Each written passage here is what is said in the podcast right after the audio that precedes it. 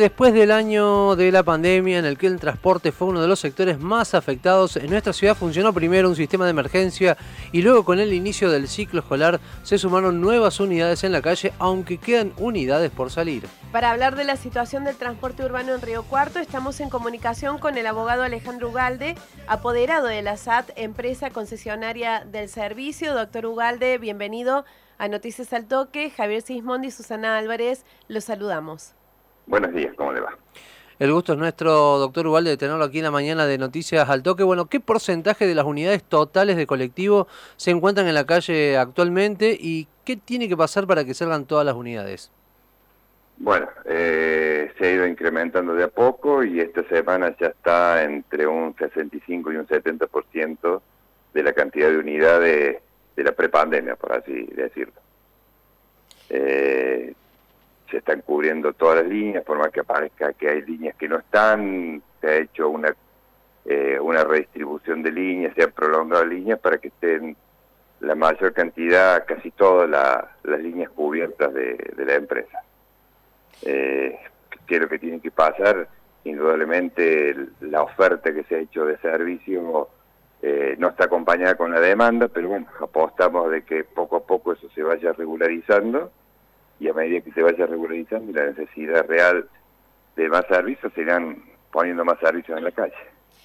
¿Quiere decir, Ugalde, que eh, no está la gente demandando el servicio de transporte urbano? No hay la cantidad de pasajeros que había antes, indudablemente. Eh, no nos olvidemos que venimos de un año donde el mismo Estado nacional, adherido por la provincia, y por los distintos municipios aconsejaban el no uso del servicio público de transporte. Entonces volver a cambiar todo, todo, e, todo eso y más allá de que mucha gente buscó solucionar el problema de, la falta de transporte, entonces tenemos que volver a trabajar para volver a captar el usuario para que vuelva a confiar en el servicio de transporte. Eh, también tenemos un, una de las variables, por ejemplo, que el boleto educativo, que no ha tenido eh, el requerimiento que, otros años ha tenido. Entonces, bueno, apostamos a que, a que de poco a poco se vaya normalizando esta situación. ¿Y cómo se está trabajando a nivel de protocolos en las unidades? Los protocolos, bueno, ahora estos últimos días ha tenido una variación en relación a la cantidad de pasajeros parados que antes no se permitía, que se permiten hasta 20 pasajeros parados eh, dejando los asientos libres atrás del conductor. Y bueno, se está tratando de cumplir, por supuesto que esto es una responsabilidad eh, de toda la comunidad, no solamente del chofer que tiene que pedir eh, que se cumplan, sino también de que cada uno que se sube tratar de cumplir los protocolos que, que ha fijado el Estado. Y en ese sentido, la gente está colaborando, porque eh, acá vemos imágenes de Buenos Aires donde hay muchos, bueno, y de Córdoba mismo, muchos problemas en ese sentido. ¿Acá la gente está colaborando?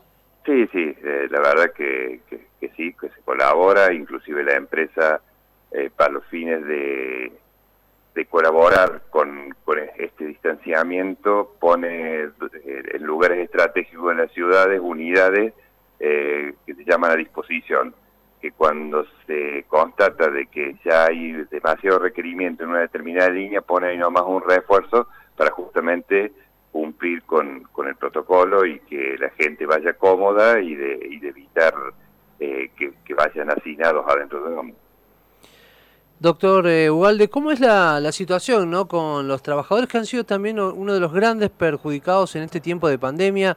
¿Están todos activos? ¿Y qué pasa con los que no están activos? Bueno, el, desde que empezó la pandemia se fueron haciendo acuerdos con el gremio que la gente que no trabajaba cobraba un 75% del salario. Eso a la fecha se mantiene. El que trabaja cobra el 100 y el que no trabaja cobra el 75% de del salario. Eso también significa un costo, ya que no están trabajando y hay que pagar el sueldo lo mismo. Si viene un porcentaje menor, hay que pagar, hay que pagar el sueldo. Eh, se está cumpliendo con esa gente y bueno, esperemos por el bien de todos, ¿no? Esta es una cuestión que nos ha afectado todo, a, empresas, a trabajadores, al Estado. Eh, la pandemia ha venido a, a movernos el piso todo y bueno, esperemos que, volver rápido a la, normalidad. Se habla de una segunda ola, ojalá que lleguen las vacunas antes de esa segunda ola, que todo es incertidumbre para adelante, pero bueno, tratamos de poner todo lo mejor para evitar esa segunda ola.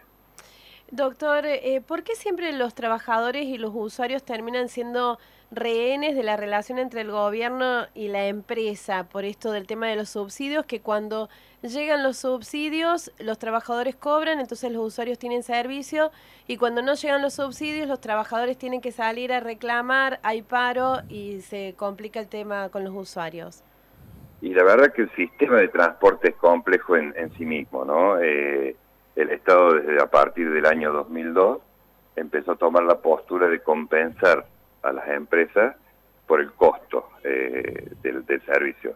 En realidad lo que nombramos subsidios son compensaciones tarifarias. El Estado pone dinero a los fines de compensar el aumento de tarifa. Indudablemente al no haber eh, ingresos genuinos como sería el corte de boleto, el subsidio toma un factor preponderante dentro de la ecuación de la empresa y con eso inclusive hay una hay una normativa provincial que eh, obliga a las empresas a darle carácter prioritario al salario en materia de subsidios. Al no tener el ingreso y depender de los subsidios para el para el pago del salario, eh, entonces sí o sí dependemos que entren esos subsidios para pagar el salario. Eh, aparte hoy la empresa ha sido castigada por por decirlo de una forma en la redistribución de los subsidios. Estamos hablando de la misma plata desde el 2018 que no ha tenido aumento eh, en materia de compensaciones y en las redistribuciones en las empresas.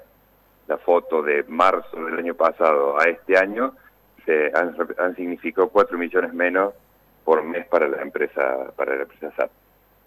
Ubalde, históricamente la discusión del transporte urbano termina siempre en la discusión por el aumento del boleto o por el pago a los empleados. Sin embargo, la ciudadanía y la oposición política reclaman que haya una discusión integral del servicio. Se reclaman mayores frecuencias, eh, mayor cobertura en la ruta de circunvalación urbana. ¿En la SAT se plantea mejorar estas cuestiones? Siempre se está dispuesto a mejorar, siempre se está dispuesto a, a, brindar el mejor servicio posible.